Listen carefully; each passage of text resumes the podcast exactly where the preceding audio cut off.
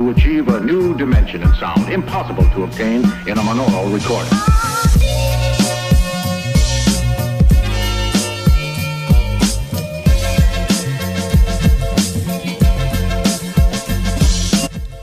Hola de nuevo a Desconectados. Bienvenidos al sexto capítulo. Hoy hablaremos un tema que me gusta muchísimo y este es las redes sociales como un nuevo canal de expresión y una herramienta poderosa que influye en la identidad de muchos jóvenes. Si bien, como se ha visto en otro capítulo, las redes pueden generar una crisis de identidad, ya que muchos jóvenes pueden aspirar a llegar a estereotipos o a ser alguien que no son, hoy veremos un diferente enfoque, el lado positivo de las redes. La búsqueda de identidad es un proceso que se da con mayor intensidad en la adolescencia, en donde el entorno afecta directamente. En la actualidad vivimos rodeados de la tecnología y de las redes sociales. Es por ello que estos se han vuelto una gran influencia de quienes somos los jóvenes hoy en día. Por ejemplo, los usuarios que creamos en las redes sociales son una representación nuestra virtual, en donde cada uno se muestra como quiere ser visto. La construcción de un perfil es parte de reconocerse y por ende de ir creando una identidad. Las diferentes cuentas que seguimos, por ejemplo, o el tipo de material que compartimos o recibimos, forman parte de nuestros gustos y con ello de nuestra identidad.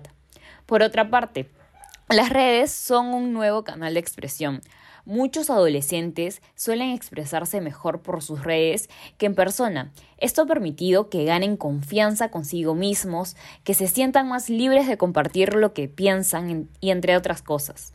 En redes, uno o una expresa quién es. Estas fomentan la libertad de expresión, una facultad humana imprescindible para el desarrollo de las habilidades sociales.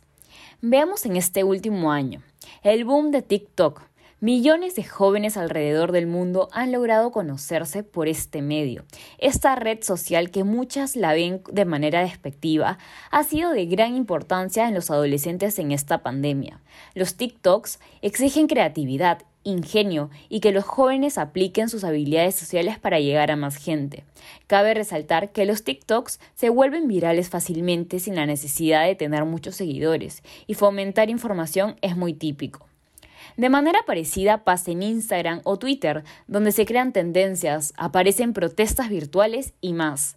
Por ejemplo, en junio de este año apareció el movimiento Black Lives Matters en Estados Unidos, el cual llegó a diferentes países donde se empezó a difundir mucha información y a denunciar los actos de discriminación.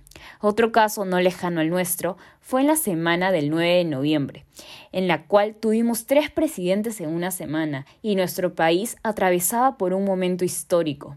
Las redes sociales fueron el canal de expresión de protesta para muchos que no podían salir a marchar, así como fue por estos medios la difusión de las marchas, de lo que sucedía en estas y de mucha información sobre el contexto.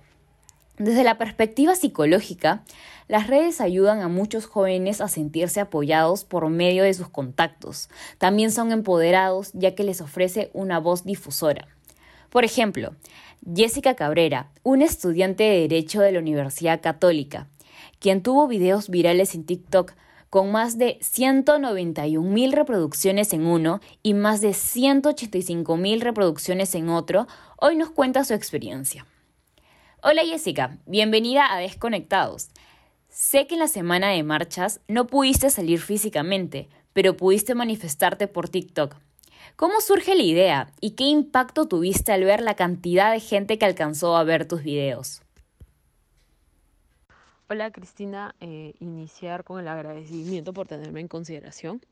Este video surge solamente para subirlo a Instagram y tiene visita regular porque mi Instagram también es personal, están mis amigos. Lo vio, lo compartió una que otra persona. Y yo dije, ¿y si lo subo a TikTok? Porque veía mucho flujo en TikTok, que las marchas ahí, full info. Lo que tenía miedo era que me lo bajaran por, por infringir las normas de la comunidad. Yo dije, bueno, voy a subirlo. Lo subí y tuvo un, un recibimiento increíble se vio reflejado en los números de likes, en los números de, seguidores. y veía que en los comentarios se hacía un debate de que sí, de que no, que yo tengo esta información, que mañana es la marcha en Arequipa a las 5 de la tarde y hacían convocatorias en los mismos comentarios. Yo respondía para que siempre estén arriba. Y se hizo y se me hizo muchísimo más accesible llegar a muchas más personas que en otras plataformas, por la misma razón de que eran videos cortos, llamativos y, y expresaban los fragmentos, lo que realmente estaba pasando, lo de la prensa comprada, que se sepa la verdad y que no se tenga este concepto de que los protestantes eran los violentos. Totalmente de acuerdo contigo y te agradezco el que hayas estado tan activo en redes. Con esto terminamos el capítulo de hoy.